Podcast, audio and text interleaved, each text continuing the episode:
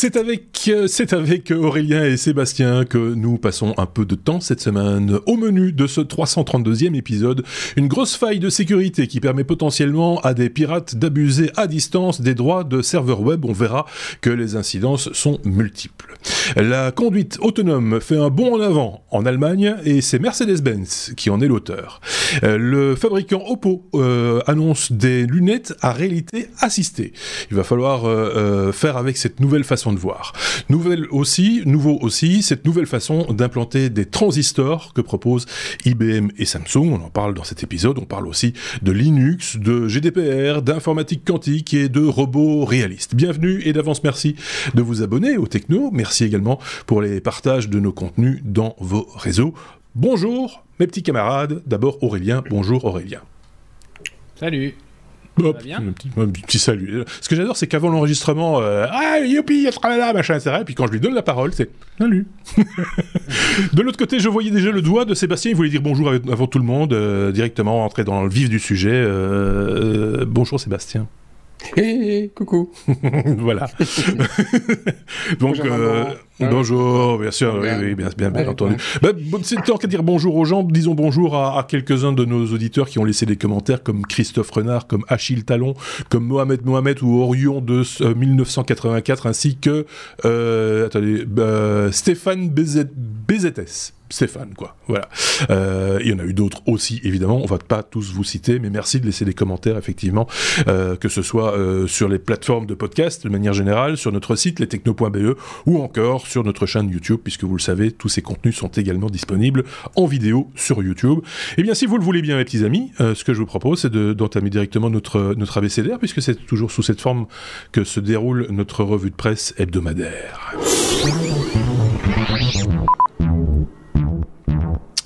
Avec la lettre A, on commence. Euh, A comme année Linux, Sébastien, pour, euh, pour, pour, dire 1900, 2021, c'est enfin l'année Linux, ou en tout cas euh, l'année du desktop Linux, mais tu vas nous, expliquer pourquoi dans le détail et, et comment, etc. Ça se voit d'ailleurs avec la barre. Et alors, avant de commencer, je voudrais déjà m'excuser si je lag, parce que apparemment, quand tu parles, j'ai des petites coupures, donc je suppose que ah. ma connexion est toute moisie. D'accord. Donc euh, voilà. De notre côté, ça va. Voilà. Euh... On va serrer les fesses. Hein euh, et donc 2021, année du desktop pour Linux, 2022 aussi, 2023 et la suite. Euh, alors, je sais pas pourquoi ils ont sorti la stat maintenant euh, et, et, et d'autres, mais en tout cas, voilà, j'aime bien ressortir le truc parce que, comme on peut le voir, voilà, j'ai du Linux. Euh, pour... un petit peu quand même, quoi. Dès le moment où on porte une barbe, ça veut dire qu'on bah, fait du Linux. C'est comme ça. ça. on, est, on, est, dans le monde libre. D'accord c'est soit de ça, soit de poser des bombes. En fait, c'est l'un ou l'autre. On, fait, on fait peur aux petites vieilles, en tout cas. On n'a pas peur des clichés, en tout cas. Euh, ah, ça Certainement pas. Mais en plus, cette saison, hein, je suis prêt pour Noël. Euh, et donc, euh, oh, oui, non, c'est une stat où effectivement, bah, on, ressort que bah, globalement, le marché Linux en desktop est en train d'augmenter. Et j'aime bien effectivement souligner le truc parce qu'effectivement, le marché desktop est en train d'augmenter.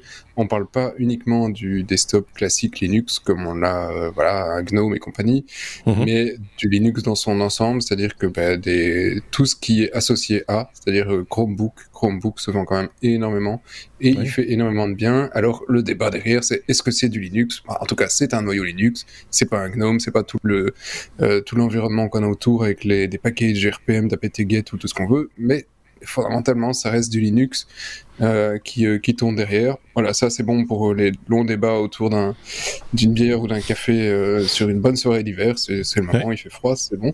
Alors, pour, pour tu vois, ça va aller vite, hein, mais parce qu'on a, on a beaucoup de sujets. Oui. on est quand même sur des, comment dire, des, des stats qui vont en, augmentation sur le desktop pour Linux. Pour le moment, on est toujours sur quelques pourcents, 1%, 2% parfois 3 ou 4, ça dépend des, euh, des, des, instituts qui donnent les stats et de quel barbu va sur, euh, sur ces sites. Euh, mais euh, on, on, on, tend quand même à penser qu'on arrive entre 19 et 20% pour 2027. Alors 2027, c'est encore loin, mais en même temps, d'arriver de 1-2% à 20% de part de marché en desktop en, en, 4-5 ans, les, les, trucs sont là, ça commence quand même à. Voilà, ça frétille, alors que ça fait des années qu'on se dit l'année du desktop, c'est l'année du desktop. Mmh. maintenant, ça va être l'année du desktop. J'espère que ce sera pour l'année prochaine et les années suivantes. Mais si vous l'avez jamais utilisé, c'est le moment, c'est l'instant. Euh, pourquoi? Parce que Microsoft a quand même donné un gros coup de pouce euh, et donnera un gros coup de pouce pour les prochaines années avec Windows 11, parce que Windows 11 ne tournant pas sur beaucoup de machines qui sont totalement décentes en bureau, bah, à un moment, euh, voilà, on se dit que l'opportunité est là. C'est ce que j'allais, c'est ce que j'allais dire. je te coupe deux secondes, mais on en a déjà parlé ici, et c'est vrai qu'on voit, on le voit régulièrement des collectivités, euh, euh, par exemple, qui se tournent vers du Linux pour euh, pour déployer des solutions peu coûteuses. En tout cas, c'est ce qu'on dit. Maintenant, il faut voir sur la maintenance, etc. Peut-être qu'il y a des coûts cachés. Hein, je, je, dis pas le contraire, mais qui permettent en tout cas d'utiliser des machines qui seraient peut-être obsolètes sous un Windows 11 et qui ne le sont absolument pas sous, sous, Linux. c'est assez courant. On voit ça régulièrement autour de nous, même si c'est plic-ploc comme ça, à un moment donné, ça fait nombre, quoi. Oui, alors si vous voulez essayer, il y a moyen sur votre machine sous Windows, chercher un VirtualBox par exemple, euh, pour, euh, pour tester un peu. Ça vous permettra d'émuler une machine. Vous n'aurez pas les mêmes performance que si c'était installé sur votre PC, mais au moins vous pourrez voir à quoi ça ressemble en vous disant ouais c'est possible, ça fonctionne. Euh, techniquement aujourd'hui, de toute façon, la plupart des gens euh, ils utilisent quoi? Un, un, outil Office et un navigateur web et un truc pour euh, éventuellement un client mail, ouais. Si c'est pas déjà du webmail. Euh, tout ça, ça fonctionne euh, assez facilement et c'est les mêmes. On prend un Firefox sous Windows, c'est le même sous Linux, un Chrome sous Windows, c'est le même sous Linux. Ouais, c'est ça. Office sous Windows, il n'y a pas de problème, ça n'existe pas sous Linux. Donc, et si vous utilisez une, une, une suite, une suite, une suite Google Drive ou autre, ça, ça fonctionne très bien. Ça, ça, ça fonctionne partout. Hein, donc voilà, c'est ça. C'est vraiment quand on utilise une application spécifique, un peu un, un, un, ouais, une application propriétaire ou professionnelle spécifique, que là, effectivement, on n'a pas trop le choix, mais de manière générale, tout ce qu'on fait se fait maintenant dans un navigateur. Wine, Aussi, Wine te permet de faire tourner pas mal de trucs Windows sous Linux, donc ça marche pas voilà. Et puis il y a une question, à un moment donné, oui, il faut le reconnaître aussi, une question d'affinité avec le, avec l'outil. Si on met en plus dans la danse euh, le monde Apple, bah oui, là il y a toujours des, des, des tendances qui s'inscrivent, bah, un petit peu, voilà, c'est des, des, choix personnels. On peut rien dire contre ça. Je veux dire, technologiquement parlant, oui. ça tient la route aussi, euh, voilà. Non, mais c'est la période de vacances, de changement, des bonnes résolutions. Euh, profitez des quelques jours de congé que vous avez, essayez un petit desktop. S'il y en a un de converti, bah, c'est simple, convertissez-en un autre ou deux, et finalement, voilà, seront tous sur Linux, on va faire péter les 20%. c'est parti, on peut passer à la suite, sauf si Aurélien avait un truc à dire en plus ou pas. Oui, bah, euh, un petit, une petite remarque de néophyte. Euh, moi, j'ai des vieilles machines, j'ai installé euh, Ubuntu dessus, et franchement, c'est tellement ressemblant à du Windows que c'est à s'y méprendre, quoi. c'est vraiment, c'est vraiment sans, sans, sans difficulté. Euh, une fois qu'on est dans un environnement de bureau, ok. vraiment la différence. Voilà. On sent que voilà, t'as motivé tout le monde, c'est juste top. C'est génial, hein C'est vendeur et tout. c'est très vendeur. Alors on passe à la suite.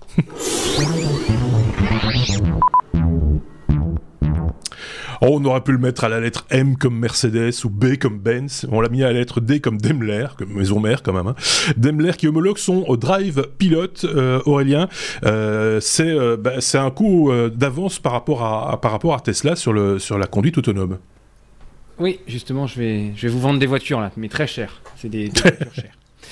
Euh, donc oui, c'est bon, il, doit, il y a à mon c'est quasi il y, a, il y, a, une puce Linux dedans, il y a une puce Linux dedans. Ah, c'est du QNX en général, je pense. Ouais. Euh, donc la, la faute de la, la semaine, c'est que la conduite, euh, le Drive Pilot, donc c'est un c'est un outil euh, de conduite autonome développé par Daimler, vient d'être homologué par la, Far, la Kraftfahrt Bundesamt donc c'est l'autorité allemande, pour, euh, pour donc le système Drive Pilot euh, de conduite autonome en tant que technologie de conduite autonome de niveau 3. Et alors ça, c'est là où il y a la petite... il y a la petite euh, spécificité, c'est que euh, jusqu'à présent, Tesla n'est homologué qu'au qu niveau 2. Par mmh. contre, il y a des constructeurs japonais qui avaient déjà, déjà euh, au niveau 3, euh, type Honda et autres. Donc maintenant, sur les 13 000, enfin, sur 13 000 km d'autoroute en Allemagne, vous pourrez euh, activer le Drive Pilot. Donc, mais c'est là que je suis un peu tombé de ma chaise, euh, vous ne pourrez activer ce drive pilote que lorsqu'il y aura suffisamment de trafic, alors je ne sais pas comment vous le savez s'il y a suffisamment de trafic, et quand la votre vitesse est inférieure à 60 km/h. Donc en fait, il faut être dans des bouchons. Je pense qu'il faut être dans des bouchons. qui, voilà. Euh, et dans ce cas-là, et c'est bien la, une des caractéristiques du niveau 3, c'est que si jamais il y a un souci au niveau du, drive pilote, c'est-à-dire qu'il y a un crash, un accident, euh, quoi que ce soit, mhm. ce n'est plus vous en tant que conducteur qui est responsable, mais vous pouvez vous retourner vers Mercedes-Benz qui sera responsable de, voilà, de, des problèmes qu'il y aura eu. Alors, euh, c'est une technologie développée par Valeo, donc euh, boîte française, avec, mhm. des lidars et, des, bah, plein de capteurs. Par contre, vous, vous ne pourrez pas euh, allonger votre siège, dormir ou ou vous, enfin, faire faire une partie d'échecs ou autre chose sur la banquette arrière. Bah voilà, exactement. Parce qu'il faut quand même reprendre le contrôle de la voiture en cas de problème. Donc c'est vendu sur les classes S et classe et EQS, qui est la, la, partie électrique de la classe S. Et bon, même si pour l'instant, euh, le marché est très confidentiel, je pense, en, en, enfin, en Europe. Euh, euh, Mercedes vise vraiment la Chine et les États-Unis, enfin vise l'homologation dans ces pays-là. et comme je disais, donc Tesla n'est qu'au niveau 2 et Honda les avait dépassés au Japon en, en ayant le niveau 3.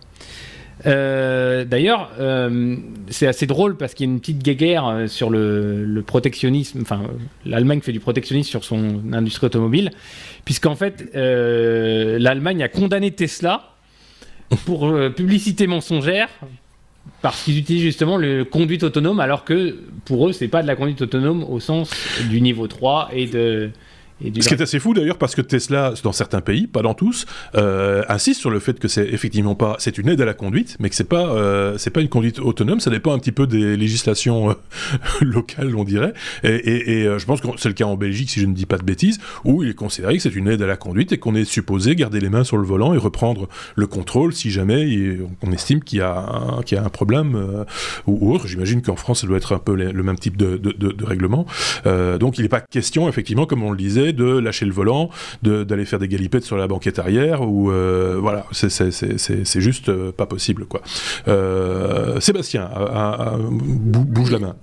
oui, tout à fait. Alors en fait, si, tu, tu as le droit de... galipette, non. Par contre, lâcher le volant, tu peux. Jouer aux échecs, si tu veux, tu peux. Regarder un film, tu peux. Écrire un mail, tu peux faire tout ce que tu veux. C'est vrai? Mais tu, tu, dois rester sur le siège conducteur à proximité du volant. Ah oui. Donc tu dois être capable de pouvoir reprendre le volant, mais si tu regardes pas la route, on s'en tape. Et alors il y a, un point qui est quand même une première mondiale, euh, et je pense pas l'avoir entendu ici, c'est que en cas de crash, dans les conditions où effectivement tu as pu mettre l'autopilote, tu n'es pas responsable. D'accord. Donc euh, c'est pas toi qui étais au volant, c'est Mercedes qui est responsable. Oui, c'est ça. oui, oui, ça Aurélien l'a dit. Euh, c'est-à-dire qu'ils prennent la responsabilité. Oui, mais en même temps, il y a que dans les, comme, comme on l'expliquait, tu faisais petit seul, euh, que, dans les, que, dans les embouteillages, il peut pas se passer grand-chose. Donc euh, c'est pas si, si t'es lancé à 130 km/h sur sur une autoroute allemande, excellente autoroute, soit dit en passant, bien meilleure que les autoroutes belges. Euh, ah il n'y a pas de a pas photo. Donc voilà c'est euh, bon. Tout ça évolue, on va dire. Hein. il, n'empêche, ne pas être responsable, c'est la première fois que c'est une marque qui va l'être. Donc c'est quand même assez, assez costaud. Quoi. Ça veut dire qu'ils sont quand même sûrs de leurs produits. Quoi. et d'avoir une, euh, certaine, une certaine assurance. Oui, c'est ça. Ils, sont, ils ont un budget pour ça. Du coup. oui, c'est ça. combien, un constructeur, ils ont combien, combien de points? C'est ça aussi. Euh, certains sont, sont, en train de dire mais pourquoi ils parlent pas de, de, de, de l'accident Tesla, machin, Tesla, euh, Paris, un mort, euh, plein de blessés. On va en parler euh, dans le bonus. Hein, euh, qui arrive dans quelques jours, parce qu'il y, y, a des rebondissements et il y a plus d'informations à venir. Donc on va en parler, mais dans le, dans le, dans le bonus, on n'y reviendra pas ici. On voit juste effectivement que l'aide très avancée du coup à la conduite, hein, euh, puisqu'on peut lâcher le volant et jouer aux échecs euh, tout en restant sur sa, sa, place de conducteur, ça avance. Est-ce que est-ce que c'est un aboutissement en soi? J'en sais rien. J'ai un petit doute là-dessus. Moi, je préférais que demain on ait des voitures qui roulent peut-être un tout petit peu moins vite, qui en ait moins, et que et que et qu'il n'y ait plus de conducteur du tout, donc plus de volant, plus de pédale dalle, etc., et qu'on soit bien tranquille, et qu'on puisse penser à autre chose. Voilà, ça, ce serait une bonne, une bonne idée. Et faire des galipettes par la même occasion, éventuellement. Euh, tu voulais terminer sur quelque chose euh, oui, oui, parce que j'ai quand même un peu fouillé le, sujet sur euh, les différents niveaux, en fait, oui. se battent là sur niveau 3, 2, niveau 3. 2, 3 pour info, donc le, le niveau 3, c'est la voiture est capable d'assurer un trajet de manière autonome sous certaines conditions particulières. Le conducteur doit tout de même rester vigilant derrière le volant. Niveau 4, le véhicule peut assurer un trajet seul, sans aucune intervention humaine, dans un certain type d'environnement. Et niveau 5, le niveau ultime, la voiture est totalement autonome, elle ne dispose même plus de volant. Là, ah, c'est. Ben, ouais, là, c'est. niveau, moi, je retiens Galipette niveau 4, Galipette à plusieurs, niveau 5. Niveau 5. et, quoi, à 4, c'est tout seul Non, je veux dire, à plus, à plus de. Ah, non, non, niveau 5, c'est nombre impair. Niveau 5. Donc, euh, voilà. Dites-nous ce que vous en pensez en commentaire hein, de ces histoires-là. Est-ce que vous trouvez ça utile? Est-ce que, est que vous considérez que ça, ça, va, ça va changer euh, notre vie euh, dans l'avenir? Ou est-ce qu'il faut directement passer, passer directement au niveau 5 et, faire des galipettes ou bas, hein, mais en tout cas, arriver à bon ça Va... Ça va changer la vie des routiers, le niveau 5. Hein ça risque, effectivement. C'est la fête. Euh, donc, voilà. Oh, bah oui.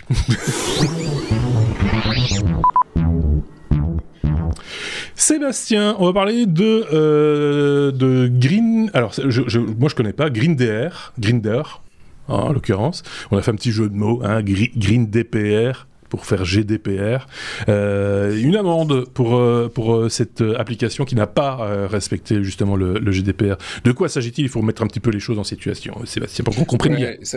alors ça pourrait être n'importe quelle application. ici, en l'occurrence, c'est Grinder qui s'est fait, bah, qui s'est fait gauler hein, et qui va payer les, 7 millions de dollars.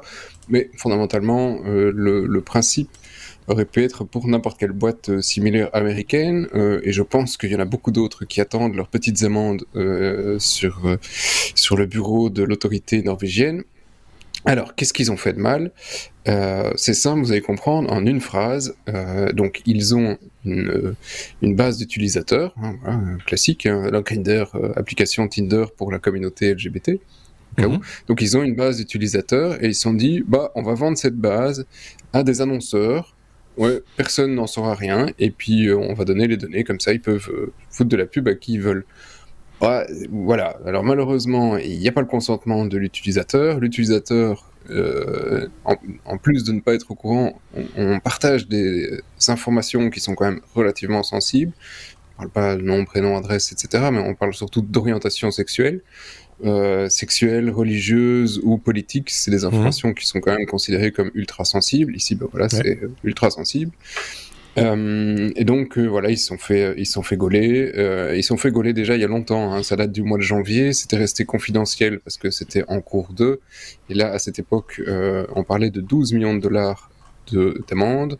Depuis, les mecs ont quand même un petit peu amélioré leur, euh, euh, leur, euh, voilà, leur conformité GDPR et donc ils sont descendus à 7 millions en disant Ok, on fait un geste, vous avez fait un geste, tout le monde est content.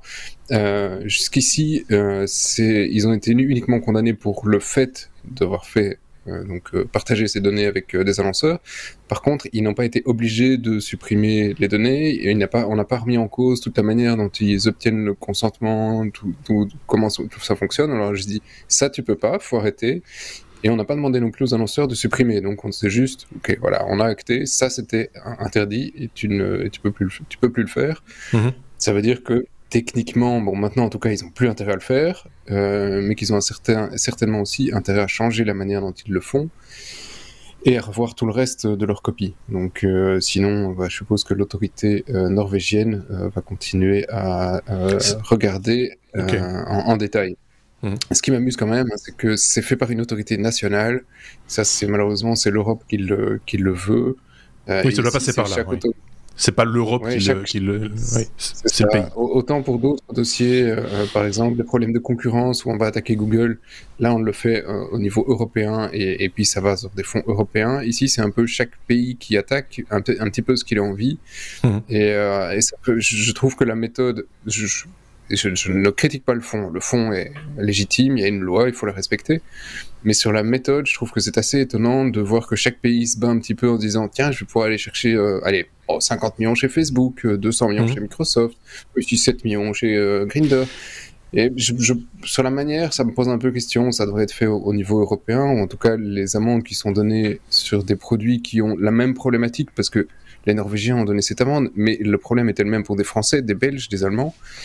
Et c'est une amende qui va en Norvège. Donc, je pense que la, volonté aussi, c'était au niveau GDPR, je peux te dire une bêtise, hein, mais, mais qu'il y avait tellement de, de spécificités nationales qu'ils ont préféré euh, dire bon ben voilà, chaque, à chaque pays euh, la responsabilité de créer une entité qui va contrôler, un office de contrôle. Chaque pays a son petit office de contrôle GDPR, hein, en, gros, euh, et, et comme ça, ils vont pouvoir régler des, programmes, des problèmes peut-être interne, comme c'est le cas par exemple en Belgique avec certaines bases de données aujourd'hui, on en parle un petit peu, on va pas en parler ici, mais il y a, y a, y a des, enquêtes qui sont, qui sont en cours et en tout cas des, des, questionnements qui, qui, se font, mais sur des trucs très spécifiques à la Belgique par exemple. Donc, euh, ouais, euh, malheureusement non en fait. Euh, le règlement est le même pour l'Europe dans son ensemble. Eux, c'est effectivement, ils devaient être transcrits dans les loi nationale. Donc effectivement, il peut y avoir quelques légères subtilités, mais dans l'ensemble, on est censé avoir le, même règlement, qu'il soit en France ou en Belgique.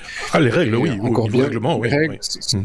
oui. sauf que ça a dû être transcrit dans, dans, les lois de chaque, chaque État. Donc chacun, effectivement, a pu un tout petit peu adapter à sa sauce. Euh, c'est un des compromis européens, mais, euh, du, mais en même temps, euh, si toi tu agis en tant que société belge et que tu as un accord avec ton autorité, tu peux aller euh, avec le même produit en France ou euh, aller au Luxembourg, en Allemagne, et tu n'es pas responsable vis-à-vis de l'autorité dans lequel le pays dans lequel tu vas, mais tu es responsable vis-à-vis de ton autorité nationale. Donc ça. là, ça crée un peu du shopping vis-à-vis d'une autorité qui serait un petit peu plus cool que l'autre.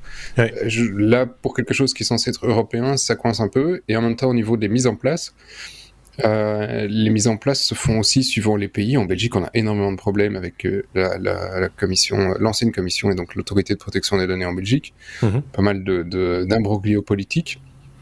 Euh, et la, loi voulait qu'il y ait un, comment dire, un accompagnement. C'est-à-dire, c'est pas juste une boîte, enfin, c'est pas juste l'autorité qui doit sanctionner. L'autorité mhm. est censée accompagner les sociétés pour les aider à être compliant et si euh, effectivement il y, a une, euh, il y a une atteinte à sanctionner en, en, définitive. Mais à la base, ils sont censés accompagner, t'aider à le devenir, etc., etc. Ce qui n'est pas fait en, en, Belgique, hein, autant, euh, soyons clairs, alors que mhm. c'est fait en France. La CNIL, c'est assez amusant. Puis je vais pas parler des heures, moi je pourrais en parler des heures de ces, de ces trucs-là. Oui, euh, autant la CNIL, il y a, il y a 10 ans, euh, tu sais que question vie privée, la CNIL, ça rigolait pas. Et qu'en mhm. Belgique, la commission de la vie privée, bah, c'était assez laxiste alors qu'on avait une très bonne législation, mais c'était des gens avec lesquels on pouvait discuter, qui étaient très ouverts, on pouvait les rencontrer. Et euh, ici, ça a complètement, ça a été complètement inversé. La CNIL, c'est devenu des gens assez gentils avec lesquels tu sais collaborer, tu sais mhm. discuter, tu sais, tu sais effectivement avoir euh, euh, un dialogue constructif. Et en Belgique, pas du tout. Voilà, c'est devenu des gens qui vivent sur une autre planète que tu ne peux pas rencontrer, qui, voilà, ils, ne sont pas, ils ne se mélangent pas avec le, petit peuple. Quand on parle de, de, dialogue constructif, il n'est pas question de détourner les lois ou de les contourner ou quoi que ce soit, mais de bien se les faire expliquer pour pas se tromper, parce que c'est des fois d'une telle complexité qu'il vaut mieux avoir un spécialiste un, peu, un peu comme en fiscalité ou dans d'autres domaines où, il est toujours utile d'avoir les gens qui sont. c'est un, peu, comme du ruling. C'est comme du ruling, c'est-à-dire tu veux faire quelque chose, et ça aujourd'hui c'est un, un, problème et que l'Europe va devoir adresser. Tu veux faire quelque chose, tu sais pas toujours si tu peux ou pas. Donc c'est si tu peux, est-ce qu'il y a une autorité qui peut te dire Ok, c'est comme ça, tu peux, tu peux le faire. La CNIL et, valider le, truc. la, la, CNIL, tu peux arriver avec ton projet, tu dis je vais faire ça et ça et ça. Est-ce que c'est ok? Ils disent oui, ok, c'est ok. Ah bah, ok. Euh, du coup, je dis ok. Euh, bah, tout ça n'est pas simple, effectivement, et euh, ce fameux GDPR n'a pas fini de nous poser des problèmes. une remarque de la part d'Aurélien là-dessus, ou, ou, GDPR de manière générale, non rien en particulier. Donc, on peut passer à la suite.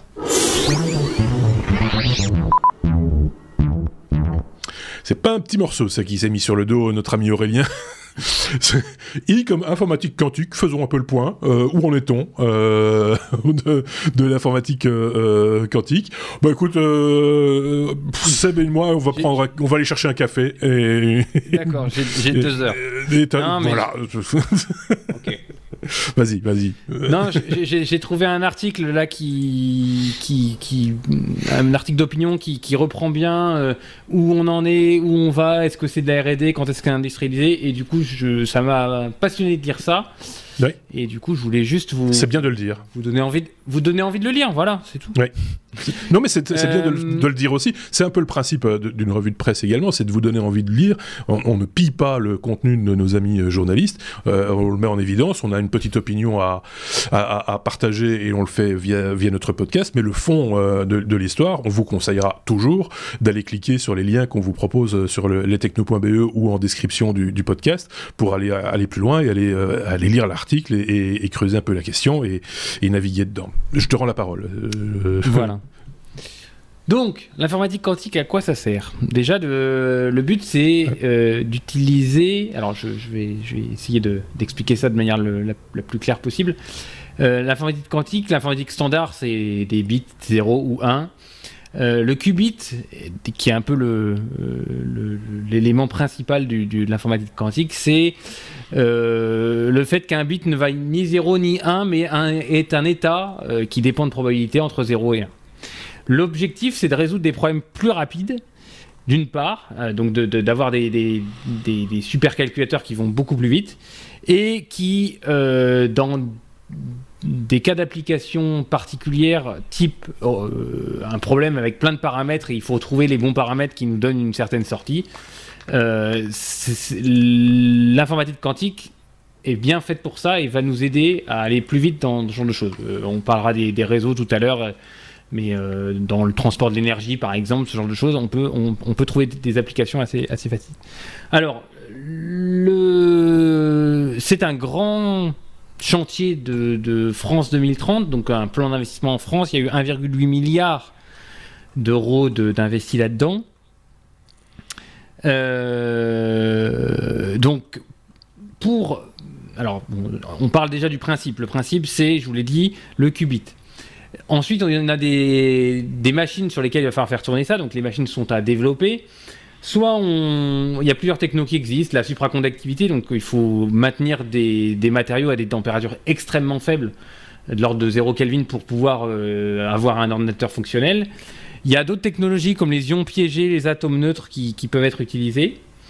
Euh, mais tout ça, ça reste de la R&D. Donc en 2022, on, cherche des solutions, enfin on devrait être capable en 2022 d'avoir des solutions qui démontrent la viabilité technologique. Euh, en 2025, donc trois ans plus tard, la viabilité économique. Et donc de 2028 à 2030, on devrait rentrer dans le monde de l'industrialisation de ces supercalculateurs. Ça restera pour l'instant des choses à mon avis, qui toucheront pas le grand public. Mhm. Euh, les principes généraux, c'est de, faire de la R&D, donc de, je vous l'ai dit, c'est de, rechercher des, optimums, par exemple, ou dans, des réseaux électriques euh, pour, EDF, par exemple.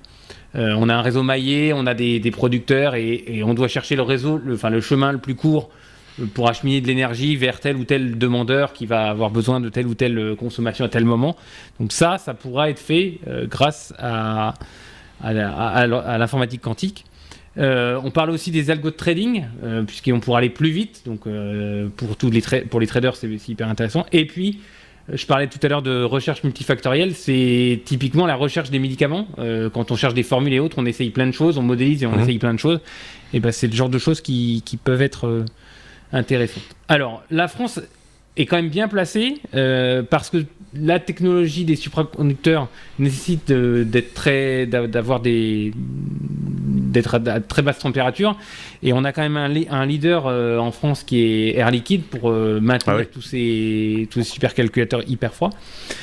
Et je terminerai juste pour dire que donc il y, y a, ces grands acteurs comme Air Liquide, il y a pas mal de startups aussi euh, qui, travaillent sur ce domaine-là et qui lèvent des fonds, hein, des sommes assez importantes. Par contre, c'est un, c'est un écosystème, l'informatique quantique, qui est relativement euh, euh, fermé géographiquement, dans le sens où il y a un écosystème européen, il y a un écosystème au niveau des, des États-Unis il y a un écosystème au niveau de la Chine. Et pour l'instant, il n'y a pas de, Ça se parle pas. Un, certain voilà, il y a un certain protectionnisme sur ces, sur ces domaines-là. Et chacun avance ses pions de son côté sans, sans forcément. Bah, parce qu'il y a des enjeux économiques, on l'a bien compris aussi, d'importance, et donc forcément, c'est pas, on n'est pas sur la recherche d'un vaccin, par exemple. c'est qui intéresserait tout le monde a priori, mais là, c'est plutôt pour question de garder sa technologie à soi. Qu'en pense Seb de tout ça de Je pense que c'est un domaine qui t'intéresse quand même. Oui, bah écoute, euh, j'en pense qu'en 2030, euh, je serai pensionné. On sera, vieux, ou pensionné, et donc on regardera ça d'un œil assez loin en disant je, pense que ce sera peut-être pour nos enfants ou nos petits-enfants, mais déjà plus vraiment pour nous. C'est un peu comme la voiture autonome, j'espère, pour nos enfants. Ah oui, ah, moi je suis. alors, alors que je suis bien plus âgé que toi, j'y pense pas de la même manière. Moi j'espère que. Bah, ça, sera pour tes vieux jours quand même. Hein. Bah oui, mais je m'en fous. C'est dans la tête que ça se passe. Euh, c'est, euh, Moi, si mon déambulateur n'a pas besoin d'essence et, est autonome. Déambulateur autonome. et, et, quantique, c'est-à-dire qu'il il est capable d'aller à droite et à gauche. non, non, quantique, il peut aller partout. Il peut aller partout. mais, euh, mais voilà, moi je trouve ça passionnant. J'ai hâte de voir les premières applications euh, grand public parce que là, effectivement, on est dans, encore très dans la théorie hein, à ce niveau-là, euh, Aurélien. Si, si, le sujet vous intéresse, je me souviens d'avoir vu une, une vidéo de David Louapre. son, son, sa chaîne, c'est Science et, Science étonnante, je crois. Science étonnante, oui. Euh, ouais, et qui explique exactement quels problèmes peuvent être résolus par les qubits, pourquoi ça va plus vite et autres. C'est passionnant. J'ai vu cette vidéo. Euh, Ouais, c'est très bien intéressant. Euh, voilà. Donc euh, voilà, c'est un autre lien peut vous. Il faudra mettre le lien de, vers cette chaîne YouTube parce qu'elle est vraiment bien faite et, euh, c'est très documenté, très bien foutu. Et, donc ça vaut quand même. Enfin, si vous êtes passionné par le sujet et si vous avez envie d'une fois de plus d'aller plus loin, c'est une bonne piste. Mais l'article que tu nous as mis est lui aussi une bonne piste. Donc c'est un bon départ également pour ceux que ça, le sujet intéresse ou qui sont encore jeunes et qui ne comptent pas euh, se désintéresser du monde de l'informatique d'ici à 2030, par exemple.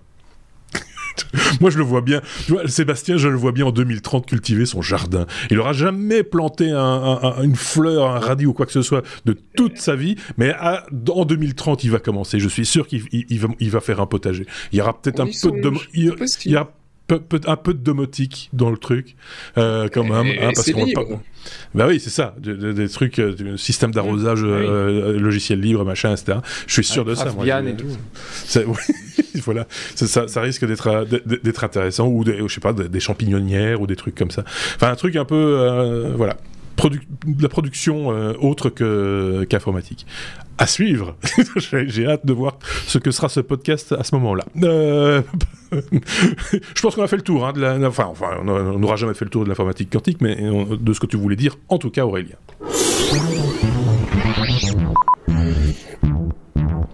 La lettre O comme euh, Oppo, euh, cette marque, c'est chinois, hein, Oppo, je dis pas de bêtises. Euh, c'est une marque qui normalement propose essentiellement, enfin d'après ce que je sais, parce qu'on ne suit pas, vous savez, les produits nécessairement chez, chez les technos, qui proposent essentiellement, je pense, des, des smartphones, je dis pas de bêtises, fabricants de smartphones, mhm. et qui va proposer ici les Airglass, des lunettes. Alors là, c'est encore un, nouveau terme qui vient se rajouter à tous les autres de réalité assistée. Ah, euh, Sébastien. De quoi s'agit-il? Ah. Alors, réalité assistée, c'est quand on fait pas de réalité augmentée, quand on fait pas de réalité virtuelle et qu'on se dit, bon, on va pouvoir vous afficher quelques petites notifications et c'est déjà pas mal.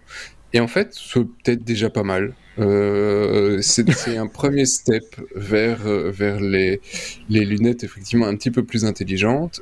Oppo propose quelque chose de, de simple alors, le, seul point limitant sur l'objet, je trouve, c'est qu'il ne fonctionne que avec des smartphones Oppo.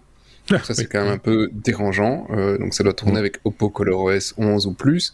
Donc, ça, c'est un petit peu limité sur, euh, sur le public cible. Sinon, l'objet est quand même assez sympathique. donc, c'est des lunettes euh, assez classiques, même si la photo ne le démontre pas. Hein, la photo est assez bizarre. donc, c'est des lunettes classiques. Euh, et, ça, pèse 30 grammes, donc je pense que 30 grammes c'est assez euh, supportable, pour, euh, pour des lunettes. Et ça tient avec ces, 30 grammes 3 heures actives ou 40 heures en stand-by. Alors qu'est-ce que, comment, comment ça fonctionne? Ici, c'est pas un écran dans les lunettes, c'est des lunettes vraiment classiques Et par contre, c'est un petit projecteur qui va envoyer une information sur le verre de la lunette. Donc mhm. effectivement, ça, ça, permet de réduire pas mal la technologie embarquée, hein, parce que voilà, c'est juste un petit projecteur, et leur petit projecteur, ils n'ont pas été très très hauts non plus. Euh, ça, euh, c'est un truc monochrome qui fait de 16 à 256 niveaux de gris. C'est pour ça qu'ils mmh. disent voilà, on va pas t'envoyer un film là-dessus, hein, tu vas pleurer. Euh, c'est pas du 4K, tu vas pleurer aussi. Par contre, te donner une information sur la direction que tu dois prendre parce que tu es en vélo et voilà, sortir ton téléphone pour le GPS, c'est pas évident ou t'as pas le truc sur, sur ton guidon. Euh, ou tu es à pied, hein, simplement aussi, hein, mhm. et là, tu pas de guidon. Euh, donc, Une euh, information sur ce que tu écoutes, par exemple. Ce que tu écoutes, ou, ou, si tu es un trader et que tu veux voir les cours de la bourse tout le temps parce que tu es, drogué de ça, ben, on pourrait te l'afficher. Donc, il y, a quelques cas d'usage où tu envoyé une information en monochrome, c'est fondamentalement c'est suffisant. Mhm. alors vous attendez pas à trouver le produit directement dans les boutiques l'année prochaine ce sera en release limitée en Chine, euh, Q1 l'année prochaine, au premier trimestre, et ce sera probablement pas euh, dans nos, euh, dans nos bons magasins l'année prochaine aussi facilement. On est plus dans le, dans le concept qui était au départ, hein, euh, je dis bien au départ, ça fait quelques années maintenant, proposé par Google avec les Google Glass. Hein, aussi, c'était des informations qu'on affiche euh, dans le coin de l'œil, euh, en haut à droite ou en haut à gauche, une espèce de petit rétroviseur entre guillemets dans lequel, évidemment, quand on l'a, on le porte, ben, on voit clairement ce qui est indiqué et qui, donnait des informations euh, différentes. C'est pas la question de, de, de, faire, effectivement, c'est pas de la réalité augmentée, c'est pas de la réalité virtuelle, c'est une nouvelle interface aux machines, une nouvelle, nouvelle façon d'avoir un écran euh, euh, devant les yeux, quoi, en gros. Oui, c'est ça. que ce soit transparent sans devoir sortir ton smartphone en permanence de ta poche. Ou ça, c'est pas mal finalement. Une estimation du prix du, du Malheureusement, non. non. pas encore. Et puis de toute façon, il faudra avoir un Oppo ce qui n'est pas le cas de tout le monde. Euh, ceux qui en ont seront peut-être heureux de savoir que ça existe et euh, auront sans doute l'envie de le tester éventuellement si c'est accessible. Ça, c'est encore une autre, une autre question, mais euh, voilà, tout le monde n'en aura pas l'usage, on l'a bien compris aussi. On peut passer à la suite. La lettre R comme robot, Aurélien, on n'en a pas parlé la semaine passée parce qu'on aurait pu. Je pense que c'était il y a un peu plus d'une semaine maintenant qu'on a présenté, euh, qui a été présenté à la presse, ce, robot Ameca, euh, qui est très très réaliste euh, dans le sens où ça a un visage, ça a des expressions et on a rarement vu des trucs aussi bien faits. Faut, faut être, franc. Oui, c'est la société Engineered Arts, euh, société britannique euh, basée dans le sud-ouest de l'Angleterre, euh, qui construit des robots, alors vraisemblablement pour tout ce qui est scénographie, musée, certainement le cinéma, des choses comme ça. Et donc, ils ont présenté le robot Ameca, qui est un robot d'un mètre 80 alors, où il, sous forme de squelette au niveau des, et, et, du tronc. Mhm. Par contre, euh, il y a une, un vrai réalisme au niveau de, du visage et des mains. Mhm. Euh, et, donc, c'est assez bluffant parce que ils, donc ils font de la motion capture, ils prennent des gens, euh, des vraies personnes, ils les filment avec les expressions du visage et autres, et ils arrivent à recréer euh, le tissu euh, et, les, les, actionneurs qui permettent de gérer les, voilà, les, expressions du visage, les plis, les, les clignements d'œil et tout ça. Et euh, alors, je vous ai mis deux liens, le lien de l'article et puis un lien vers une vidéothèque de leur site, mhm. dans lequel on voit tous les robots qu'ils ont développés. Et il y a même une sorte de tour de leur de, de, de, leur entreprise avec euh, euh, des machines 5 axes, des imprimantes 3D, mais au sens euh, imprimante pro, hein, stéréolithographie, des technos qui sont pas que monsieur et madame tout le monde n'ont pas. Ils expliquent aussi qu'ils ont tout un staff pour les costumes, les les les les, les, enfin, le moulage des le moulage des visages, oui, excusez-moi, le moulage des visages. Euh, ils ont euh, toute une, armada de devs pour euh, essayer de, bah d'appréhender la déformation mécanique des, moules, des, des, moulages, les, les, actionnaires qu'il faut mettre derrière et autres. Mais en tous les cas, la vidéo qui a fait un peu le buzz, euh, c'est Ameka donc qui, est endormi, la caméra s'approche et là il se réveille. Euh, donc c'est vraiment réaliste. Hein. On a vraiment du mal à se dire est-ce que c'est un robot, est-ce que c'est un homme? Euh, qui fait l'air étonné, qui fait, qui fait une mine euh, surprise, qui fait plusieurs, plusieurs mimiques comme ça. Ouais. Et c'est vrai que c'est. Moi, je pense que dans un, dans, dans, on, on, parlait du futur, mais non, je pense que dans quelques années, au cinéma, on pourra, euh, euh, pour, des, pour des, des, besoins particuliers ou des effets spéciaux, on pourra euh, avoir l'acteur et puis le robot qui, qui, qui, qui, qui, a la même, le même visage que lui, les mêmes expressions que lui, et puis. Oui. Enfin, on pourra faire plein de, plein de choses. C'est bluffant, le, vraiment c'est bluffant le, le, le, niveau de réalisme et le niveau de, mmh de détails du visage qu'ils arrivent à mettre, c'est incroyable. C'est un, stade ultime de ce qui existe par ailleurs dans certains euh, parcs d'attractions, euh, euh, qui commencent par 10 et terminent par nez, par exemple, où tu as des ingénieurs qui fabriquent des, personnages, alors ce ne sont pas des humains, mais qui, ont, qui ont en tout cas figure humaine ou presque, et qui sont animés et qui reproduisent des expressions qui sont euh, relativement basiques, mais qui sont euh, reconnaissables par, euh, par les gens qui connaissent les petits personnages, etc. Et ici, on est à, à, la phase ultime où c'est de l'humain et, et, les expressions sont des expressions humaines, et ça fait un peu froid dans le dos. Euh, je trouve. Euh, je sais ah pas ce qu'en pense euh, Sébastien, mais est-ce que le robot doit forcément prendre l'apparence humaine? C'est vous avez une demi-heure. J'ai regardé la vidéo. Moi, je veux dire que le sourire, il me fait penser. Alors, pour ceux qui ont les bonnes références, au chanteur d'Aerosmith. J'ai jamais vu quelqu'un sourire comme ça, à part le chanteur d'Aerosmith. Donc ça, fait quand même. Pour ceux qui connaissent pas Aerosmith, il, a euh, c'est une autre référence peut-être, le Joker. C'est un peu pareil. Oui, c'est ça. C'est plus connu, tu vois. Mais euh, voilà. Donc, en euh, même temps, on sait pas qui était le modèle, hein, donc. Je sais pas qui était le modèle, mais c'est le Joker ou Aerosmith. voilà, Aerosmith, en tout cas, il est une très jolie fille. En tout cas, il avait une très jolie fille à l'époque.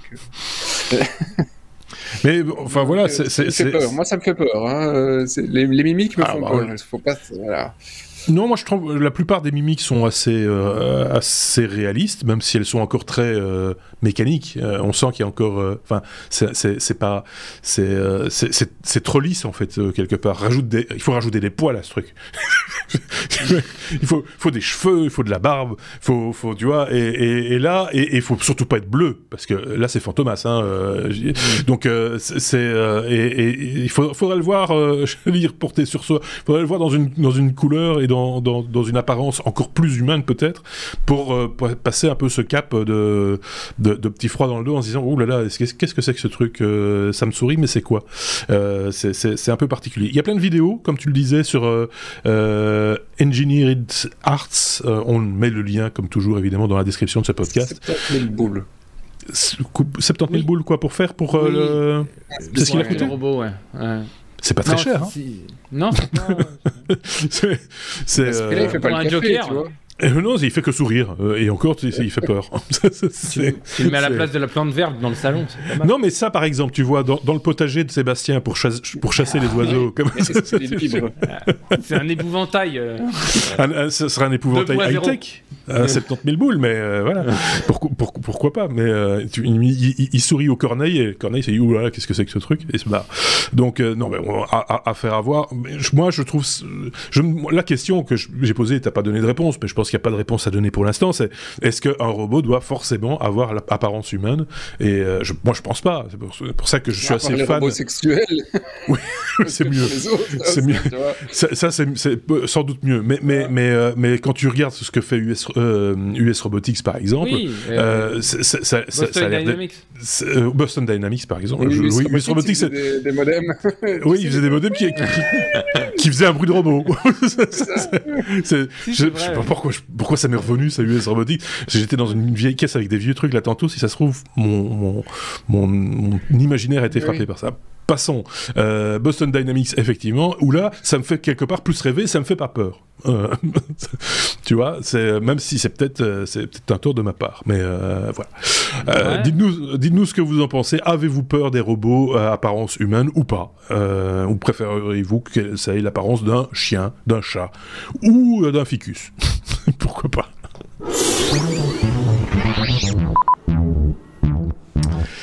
On est à la lettre S comme sécurité dans ce 332e euh, épisode des Technos. Euh, si vous avez tout sauté, vous êtes passé tous les sujets pour arriver ici, bah euh, vous pourrez toujours revenir en arrière pour écouter les autres sujets. C'est tout à fait autorisé aussi. Vous faites ce que vous voulez. nous on propose et vous vous disposez. C'était la grosse info presque de, dans, l'actualité technologique de la semaine, Sébastien. Cette faille au niveau des serveurs Apache. Alors tout le monde a essayé d'en parler un peu partout, même la télévision locale bruxelloise. Euh, pauvre garçon, je sais pas s'il s'en est remis, mais euh, et donc on va donner une explication, euh, voilà, pour que le tout venant puisse comprendre aussi de quoi il s'agit et ce que ça implique comme problématique. Sébastien. Oui, alors premier point, c'est pas un serveur Apache, non, c'est un tool Apache. Apache, effectivement, ils ont un serveur web qui était un des premiers serveurs web qui euh, maintenant est nettement à la ramasse par rapport à d'autres serveurs euh, euh, comme Nginx et d'autres, parce que voilà, ça consomme, ça consommait énormément en source. En mhm. donc voilà, c'est assez rare qu'on l'utilise encore, donc il n'est plus dans les premiers. Mais Apache, c'est une fondation.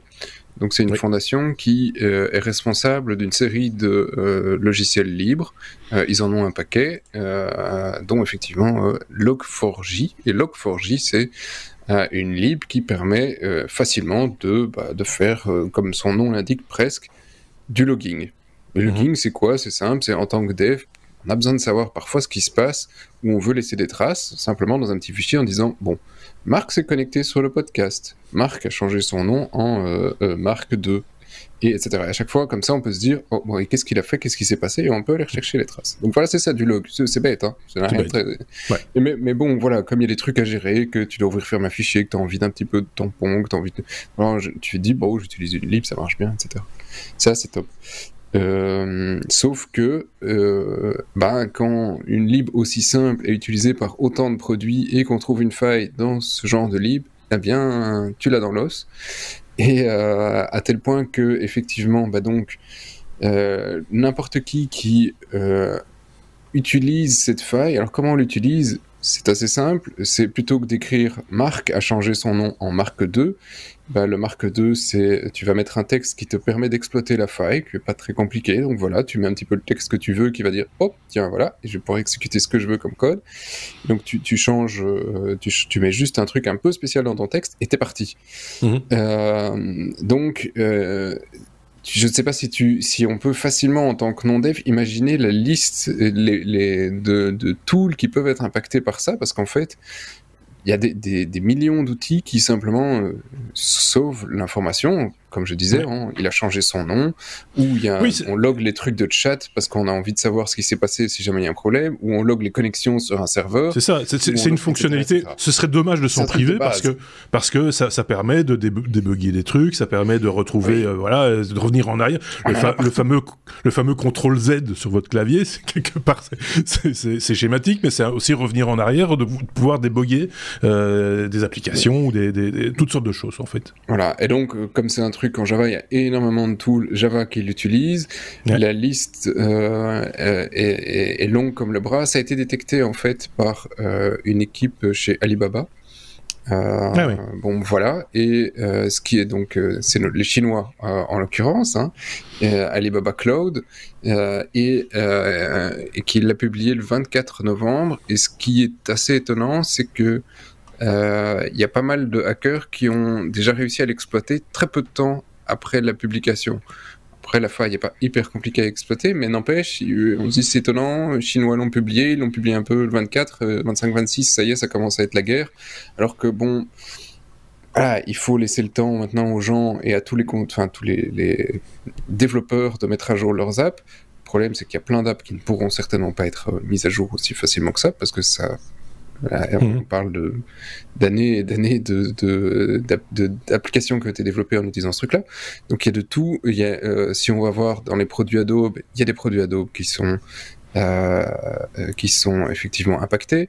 Si on prend Amazon, Amazon a des produits qui sont impactés. Atlassian, il y a des produits que je suis que dans les A, Cisco, et etc., etc. Et donc il y a une liste effectivement qu'on vous donne. En gros, quasi tout le monde est impacté. Euh, mm. Tu prends des grosses boîtes, Oracle, Oracle disent Ah oui, on a un certain nombre de produits où il y a le composant Log4j. Euh, tu prends euh, Siemens, ah Siemens, oui effectivement, on a quelques produits qui. Tu prends VMware, ah oui, on a quelques produits. Toutes les sociétés aujourd'hui sont impactées par le truc. À tel point, alors ça, ça a fait paniquer énormément de. en gros, normalement, ça a fait paniquer tous les responsables sécurité de toutes les sociétés, parce que du coup, euh, ils devaient trouver quel soft utiliser ce composant, ce qui est compliqué parce qu'en général, tu vas, tu vas pas autant dans le détail dans, euh, dans les probabilités de sécurité des tools, c'est-à-dire que tu vas utiliser, euh, on va dire, Office euh, sur, euh, sur les machines sous Windows, tu vas pas aller euh, noter tous les composants logiciels qui sont utilisés par Office. Déjà, souvent, tu les connais pas. Mhm. Euh, donc, euh, c'est rare que les responsables sécurité connaissent tous les composants de tous les softs qu'ils utilisent. Et donc, c'est très difficile d'aller d'aller dire à une, d'une infra, il n'y a pas de problème. Mhm. Donc, la plupart ont passé un très mauvais week-end y compris un des premiers qui a été exploité, c'était Minecraft. Hein. Minecraft était en Java et Minecraft euh, a été effectivement impacté par, euh, par la faille. C'est pas les seuls, hein. la liste est, longue comme les bras. Pour moi, c'est une des plus grosses failles de l'année, si pas probablement de la décennie. Alors, c'est une librairie, euh, comme tu, c'est une librairie, comme tu l'as dit, donc tout le monde s'en, sert. Il y a un, alors, le, force fait loi de, de, tout le monde l'utilise, donc on a confiance quelque part. J'imagine qu'il y a une confiance aveugle. Si tout le monde l'utilise, c'est que forcément c'est éprouvé et donc plus personne se pose de questions, malheureusement. Et puis à un moment donné, ça craque. Et puis euh, voilà. Est-ce que cette librairie a été euh, mise à jour ou patchée ou euh, oui mais le problème, c'est que maintenant, il faut mettre à jour tous les produits. et certains produits ne seront jamais mis à jour parce que les développeurs ont abandonné le produit, parce que euh, c'est des trucs où le développeur est mort et que c'était un petit truc que tu utilisais, que le développeur en a eu marre, que le, etc., etc. Donc il y a plein de produits qui seront pas mis à jour, donc euh, ces failles vont rester. Il y a, y a, cette exploitation de Log4j, je pense qu'on va en parler pendant un certain nombre d'années. Euh, mhm. ça va être assez costaud, euh, à tel point que si on prend des, on prend le gouvernement canadien, ils ont tellement paniqué le vendredi qu'ils se sont dit, alors on va pas prendre de risques, on va tout couper. et donc, c'est radical. Pendant tout le week-end, ils ont tout coupé en disant OK, et on verra lundi. on verra lundi ce qu'on va rallumer. En attendant, on va passer un bon week-end. Appuie sur voilà. le bouton marque. Vas-y. Attends, on est, on est vendredi, on va pas s'emmerder avec ça tout le week-end. Moi, j'ai prévu des trucs, on verra ça lundi. Clink Ils tout et, donc, ils se sont dit, c'est tellement, voilà, on est tellement pas sûr du truc et de, l'impact, et puis on n'a pas envie que, donc on dit, on prend pas de risque, on, débranche tout. Ah, euh, Est-ce que c'est peut-être une démarche, voilà, c'est très radical, hein, ah, c'est radical, Mais, mais, mais, mais en même temps, quand on a une société qui une société autour de soi hein, qui, se qui peut se permettre, se permettre de, de, de, de se couper d'outils technologiques pendant le temps d'un week-end euh, sans qu'il y ait de dommages pires que ceux que l'on pourrait escompter si on les laissait tourner, parce que c'est ça, il, y a, il faut faire le rapport à un moment donné. Euh, donc quand on a ça, c'est qu'on est encore quelque part, ça reste encore une société à, à échelle humaine, quelque part. Ouais, enfin, euh, oui, c'est intéressant en tout cas. Euh, euh, c'est assez inédit. Je pense pas dans les dernières années avoir vu une seule fois un pays qui s'est dit la faille est tellement critique qu'on va tout couper. Ah. Je, n'ai jamais vu ça. J'ai dans l'oreillette, j'ai un, c'est un chauffeur de taxi qui, qui demande s'il peut se servir de cet argument. je crois que non. mais voilà, euh, il est possible que tu, tu, tu sais pas l'impact qu'il y a. Tu peux n'importe quel device, même c'est pas juste. Ah, c'est toutes sortes de euh, choses. Sur ton truc, c'est les devices, tu as un petit, un petit coup de Java qui tombe dessus, un petit truc dessus avec le log4j que tu ne sauras pas mettre à jour parce que la boîte s'en fout depuis des années. Bim, ton truc devient une faille de sécurité importante dans ton réseau. L'impact, euh, ouais, on va en parler pendant des années. Moi j'ai lu que ça touchait des routeurs et tout ça. Hein. Ah oui, c'est ce genre de truc qui se retrouve. Euh, tout, l'embarqué, tu vas avoir de l'embarqué, tu vas avoir des serveurs, tu vas avoir de desktop, tu as de tout. Ouais. Et, pour plein de raisons et dans plein d'applications, que ce soit euh, du, tout venant comme du, plus pointu militaire, médical. Euh, et, il faut que les, euh, éditeurs se rendent compte qu'ils ont le truc. Parce que, alors là, je pense que beaucoup de gens sont au courant. Mais encore bien, il y a plein de développeurs qui vont passer à côté en disant Oh oui, voilà. Donc il y a plein de softs qui ne seront pas à jour pour plein de raisons. Oui, ou qui, ne savent pas, ou qui ne savent pas qu'ils ont cette librairie dans, euh, dans l'application qu'ils ont achetée chez Révilin et, que voilà, qui se disent je, fais je, fais confiance à mon fournisseur et euh, ça tout devrait bien aller. C'est un peu ça. Oui, ça, ça c'est le problème avec d'autres tools comme NPM ou en général quand tu prends une lib, il y a tellement de dépendances derrière que c'est impossible. Euh, de savoir de, savoir et quand il y en a une qui, qui ouais, c'est vraiment très compliqué ce qu'on aime pas beaucoup du coup au boulot. Gros sac de nœuds. Bah, du coup, il y a des, j'imagine de bonnes pratiques. euh, bah, je peux t'en parler pendant des heures. Ça, sur les bonnes pratiques aussi, mais les, bonnes pratiques, les bonnes pratiques coûtent très très cher. Oui. Oui, forcément. Et donc j'imagine aussi que le fait de se saisir d'une librairie comme celle-là, euh, ça, c'est aussi une question de coût quelque part. C'est, un truc à plus développer. Euh, c'est voilà. ah oui, mais tu le disais en intro. A priori, tu vois, c'est utilisé par des milliers de développeurs. Donc confiance. C'est un truc simple. Pourquoi ça pèterait ton système Oui. C'est ça. Donc c'était l'endroit idéal où trouver une faille. c'est euh, euh, voilà. Donc euh, ne, vous inquiétez pas vous chez vous tout de suite maintenant non plus, sauf si vous êtes développeur évidemment. tout. Mais mais oui c'est ce que c'est ce que j'allais dire. Méthode méthode méthode canadienne. Mais attendez encore 5-10 minutes. Juste qu'on termine.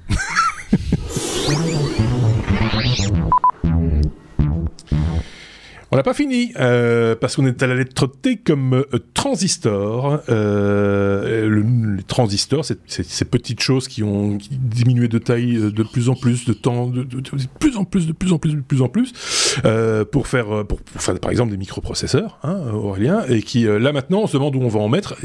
Quelqu'un s'est dit, enfin quelqu'un chez IBM ou chez Samsung ou chez les deux, ils se sont dit, on va les, maintenant qu'on les a mis tous bien à plat, on va les superposer. On va gagner. On va gagner. et c'est pas con. Hein. C'est pas bête. Mm. Voilà, mm. c'est ça l'idée. Euh. Tout à fait.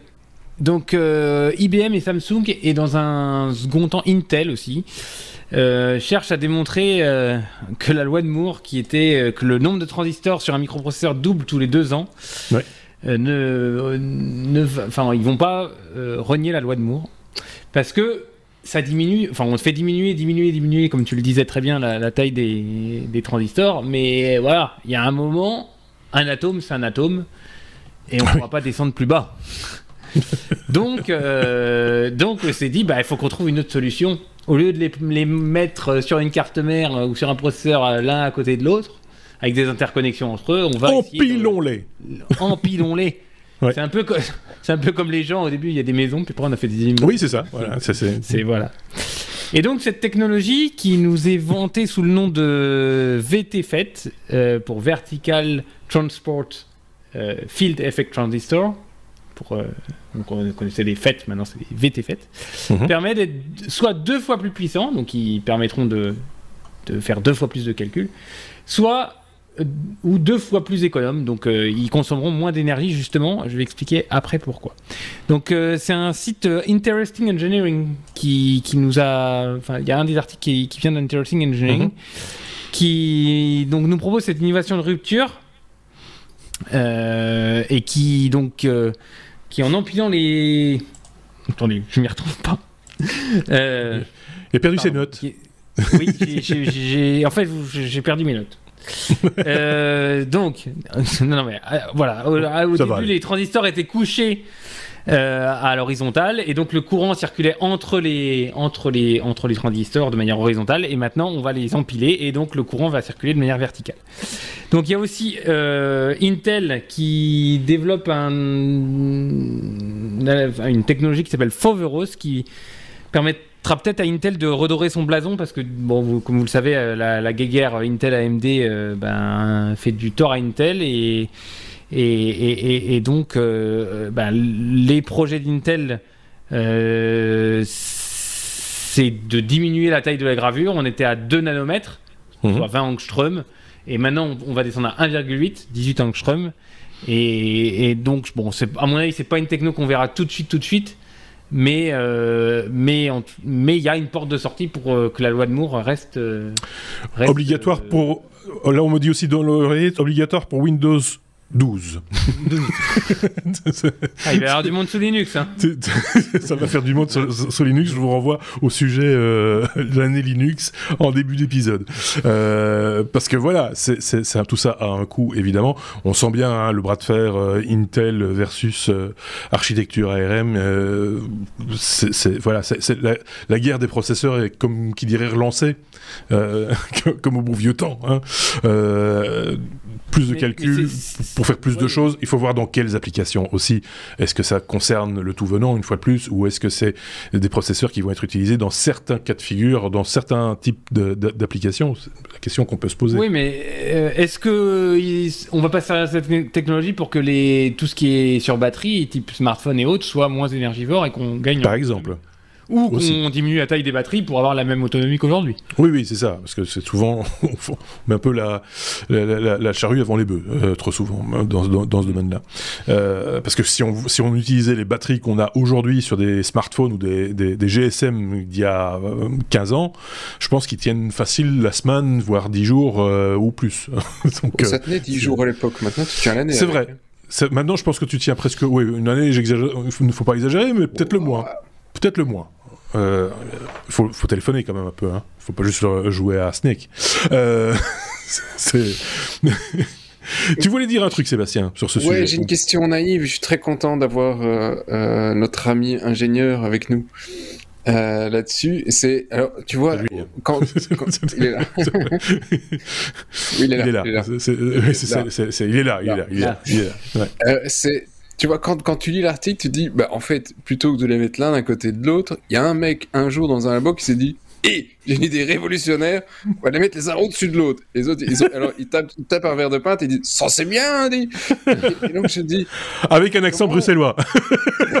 c'est dingue, quoi. Tu te dis Comment, comment, les, comment personne. Je sais, ça paraît con, quoi. Tu te dis comme ça. Mais Qu'est-ce qui avait comme limite de pour, qui empêchait de le faire avant?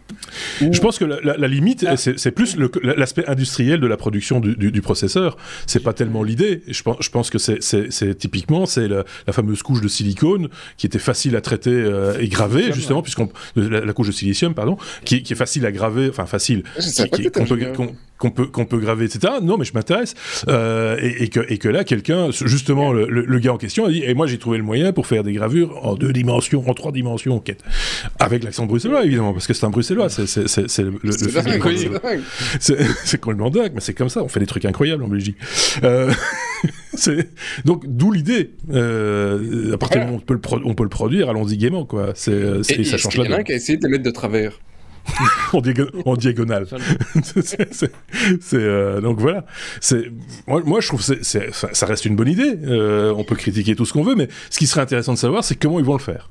Tu vois, c'est ça. la tech pourrait, tu vois, là aussi, dans les bus, pour le moment, on est l'un à côté de l'autre. Peut-être que si on les met l'un au-dessus de l'autre, on pourrait mettre plus de gens dans les bus. ça s'appelle l'Angleterre. Oui, c'est ça. C'est la Grande-Bretagne. Euh, mais, mais, ils sont toujours, ils sont restés au niveau du premier étage, bizarrement. Alors c'est vrai qu'on aurait pu faire plus. Euh, et, faire, faire, des arrêts de bus au troisième faire des arrêts de bus et faire des arrêts de bus au troisième étage ou au quatrième étage tu vois comme ça tu arrives directement dans ton bureau et on peut se passer des ascenseurs euh... bon bref euh, le les transistors verticaux on verra bien hein, ce que ça va ce que ça va donner comment comment ça va être produit ce que ça va coûter parce que forcément nouveau type de production nouvelle chaîne euh, donc on peut s'attendre à ce que les coûts soient un petit peu différents que ce qu'on connaît euh, aujourd'hui et si c'est pour doubler en plus les vitesses les capacités de processeur, j'imagine que tout ça, évidemment, ça, va, se, payer euh, cher, évidemment. On avait des trucs à rajouter là-dessus? Non? Non? Non. Ok.